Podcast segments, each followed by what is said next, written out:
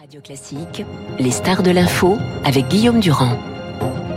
Florent Dabadi, comment je suis devenu japonais, star de la télévision japonaise. Bonjour Florent, merci d'être avec vous.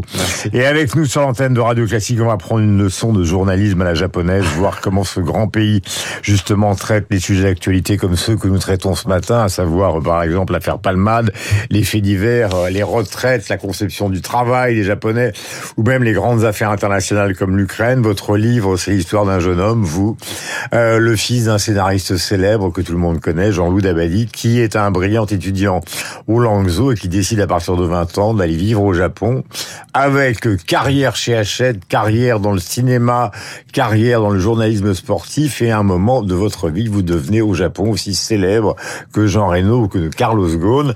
Mais on va commencer évidemment euh, par le commencement. Prenons par exemple cette affaire Palmade, puisque vous connaissez bien la presse japonaise, puisque vous avez des émissions de télévision, vous écrivez dans les journaux. Au Japon, on traiterait ça comment? Je pense que la, la, la, presse japonaise est encore plus impitoyable que les tabloïds anglais, c'est-à-dire qu'ils euh, portent au nu très rapidement euh, des, des célébrités du showbiz. Mhm. En revanche, dès qu'une de ces célébrités enfreint les lois de la société japonaise, mhm. qui sont des lois morales et légales, euh, ils peuvent être lapidés à une vitesse vertigineuse. C'est le bûcher des vanités, comme dirait Tom. Exactement, c'est le bûcher des vanités et c'est ce qui est arrivé par, par exemple à, Carlos Ghosn, mm. euh, qui est euh, devenu euh, Sean Connery dans le, le, le, film tiré du roman de Kipling, L'homme qui voulait être roi, dès qu'ils se sont rendus compte que il leur volait de l'argent, bien qu'il fût, alors bien au-delà de, de, moi, la personnalité étrangère la plus célèbre et la plus adulée de la société japonaise pour avoir mm. relevé Nissan miraculeusement, tout d'un coup était un paria et ils se sont acharné sur lui. Et, et là, euh, les, les, les, pays occidentaux euh, mhm. l'ont reproché au Japon euh, mhm. avec une cruauté qui n'est pas digne d'un pays du G7. ce qui est extraordinaire avec le Japon aussi, c'est ce mélange de douceur. Bon, le Japon, c'est une île tout en longueur, hein, avec à la fois la campagne, les rivières, et en même temps, vous dites, parfois quand je suis à Tokyo, j'ai l'impression qu'en venant à Paris ou à New York, je le disais tout à l'heure en introduction, on est à la campagne, tellement la densité est terrible, tellement la diversité est terrible, tellement l'étouffement du climat est terrible. Ouais. Bah, c'est 130 millions d'habitants sur 17% de terres habitables.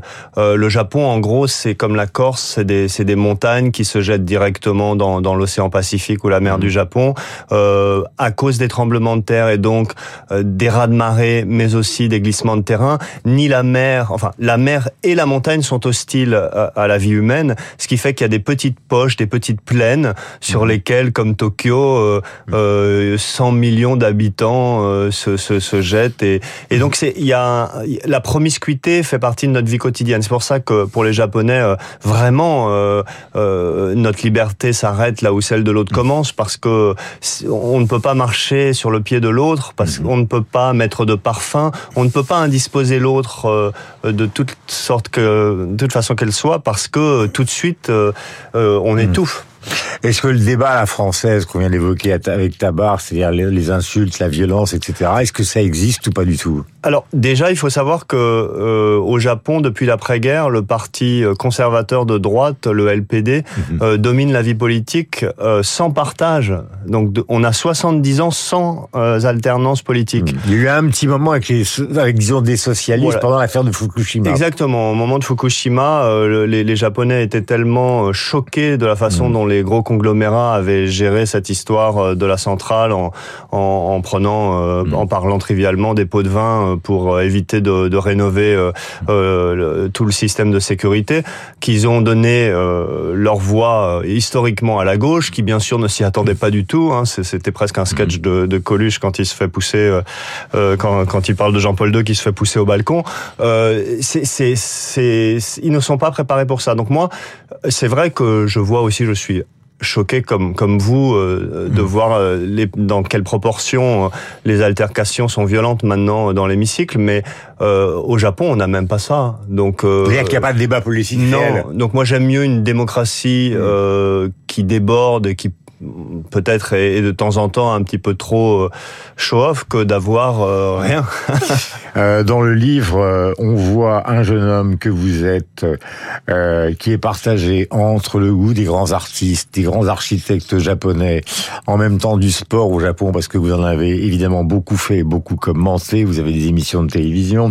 On voit aussi que le Japon c'est un mélange de pudeur extrême et en même temps Tokyo Vice, c'est-à-dire qu'il y a des choses absolument invraisemblables qui n'existent pas en France.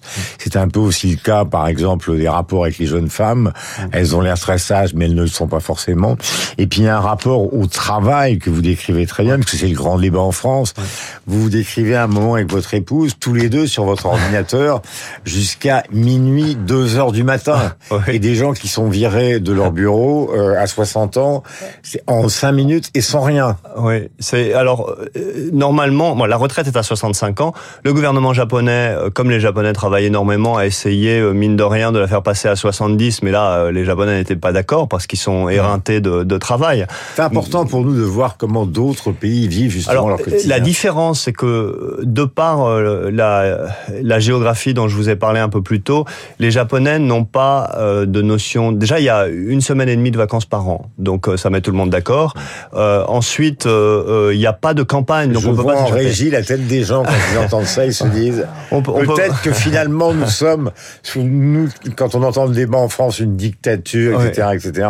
Moi, je me souviens quand j'étais à l'équivalent du, du, TF1 japonais, que j'avais ma chronique tous les vendredis soirs. Fuji TV. Fuji TV, exactement, Guillaume. je me souviens mes producteurs quand je leur disais que j'osais partir deux semaines avec ma femme japonaise en France, ils me disaient euh, attention parce que quand tu reviens, tu n'auras peut-être plus ta place. Donc je leur disais bah, ça va quand même deux semaines en un an, je prends juste euh, quelques jours de plus que vous. Mais non, mais euh, tout ça pour dire que quand même les Japonais ont un mmh. goût extrême du travail et le travail devient l'extension de leur temps libre, devient l'extension de leur famille. Mmh. le travail est le centre de leur vie parce qu'ils n'ont pas forcément connu euh, la dilettante. Euh, euh, depuis qu'ils sont jeunes, ils voient leurs parents travailler le week-end, ils voient leurs parents travailler le soir. Et alors, ils, bon, ils mettent un point d'honneur à bien faire leur travail. Et mm. ceux qui ont de la chance sont mm. heureux au travail. Ce qui il y a une chose qui est importante aussi dans le livre, parce que c'est pas dans le livre, parce que les, les rapports avec la gastronomie, la vie quotidienne, la sensualité, tout ça est extraordinairement bien décrit.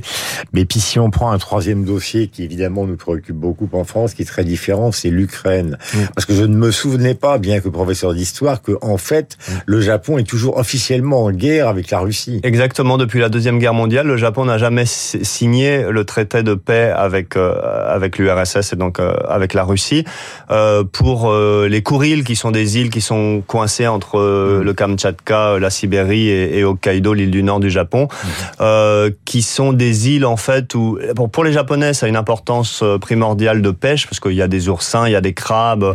Euh, pour les Russes, euh, il y a une base de sous-marins nucléaires. Enfin, il y a une sortie de tunnel de sous-marins nucléaires. Mhm. Et à un moment, lors d'un voyage, vous y allez pratiquement et c'est de l'autre côté. J'y suis allé et c'est assez attendrissant d'ailleurs parce que euh, il y a quelques Russes. Enfin, on, on voit les, les, îles en question sont à quelques kilomètres de la côte japonaise et on voit des bateaux russes, on voit des barils de, de pétrole russe qui flottent. La célébrité qui à un moment vous touche fait que vous rencontrez la famille royale, que euh, celle qui est donc l'une des filles euh, de l'empereur du Japon est une femme euh, charmante euh, qui vous aide. Et puis il y a aussi des tas de descriptions que vous trouverez dans Comment je suis devenu japonais, ou lorsque vous êtes l'interprète de Philippe Troussier au moment où par exemple l'entraîneur de foot, l'équipe du Japon, et accède au deuxième tour de la Coupe du Monde chez elle au Japon en 2002. On vous propose des fortunes. Euh, Densu, la grande agence de publicité, et vous et votre entraîneur vous refusez cet argent.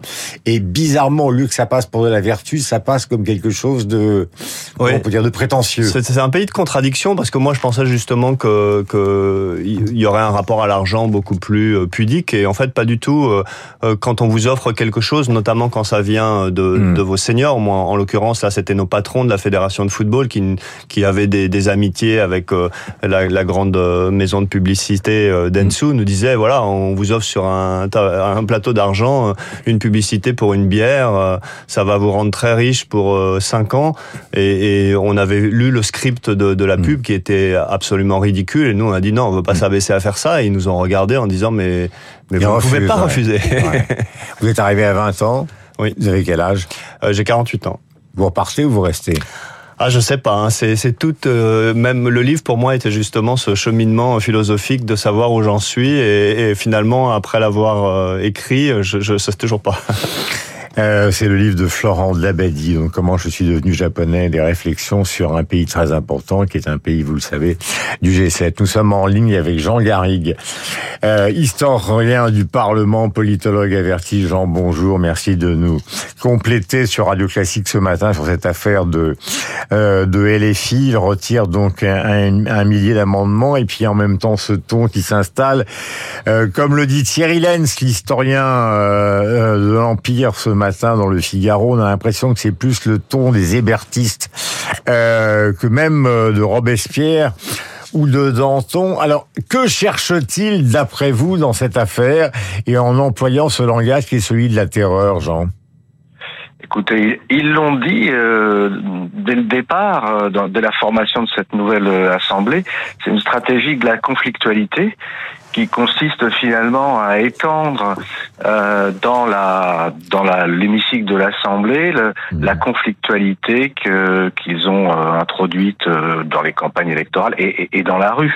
Mmh. Donc euh, c'est c'est c'est ça ressemble effectivement un peu aux, stratégies, si si on peut parler de stratégie, qui étaient celles de, de, des enragés de la de, de, de la Révolution française, de manière à déstabiliser le, le système euh, établi. Et à apparaître comme les, les principaux opposants euh, à, à, Emmanuel Macron. C'est là tout leur problème d'ailleurs, parce que là, cette, cette violence, cette hystérisation, cette brutalisation est le symptôme d'une forme de faiblesse, puisque de facto l'opposant numéro un à Emmanuel Macron aujourd'hui, bah, c'est pas LFI, c'est le Rassemblement national.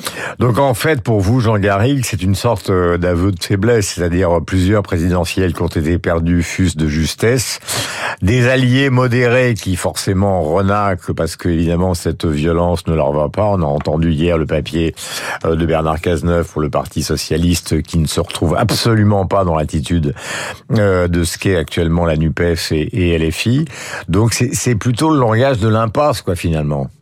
Ah, complètement. Euh, c'est un langage qui, qui pouvait euh, se, se, comprendre dans la précédente euh, assemblée où ils étaient ultra minoritaires et où seul le, le coup d'éclat, le buzz que pratiquait beaucoup François Ruffin, par exemple, euh, était une manière de se faire entendre. Aujourd'hui, c'est moins compréhensible, si ce n'est de, de, de, voir à, quel point justement mmh. les, les, espoirs qu'ils avaient pu nourrir au moment de la présidentielle, au moment des législatives, n'ont finalement pas été euh, euh, satisfait. Et donc, euh, si vous ajoutez à ça quand même une culture de de, de l'extrême, de l'outrance, de, de la violence, terreur, assassin, bourreau. Ben voilà, et, ces gens, ces gens viennent pour beaucoup d'une extrême gauche qui n'a rien à voir euh, avec celle de, de, de, Bernard Cazeneuve ou même avec euh, avec euh, Monsieur Chassaigne du, du, du, Parti communiste. Donc on est vraiment là dans dans quelque chose de tout à fait particulier et qui est un symptôme, moi je répète, d'un échec politique. Merci mille fois Jean d'avoir été au téléphone avec nous. Bien évidemment, si vous étiez en studio plutôt qu'au téléphone, on vous aurait gardé tout au long de la matinale, mais nous le ferons la semaine prochaine avec bonheur.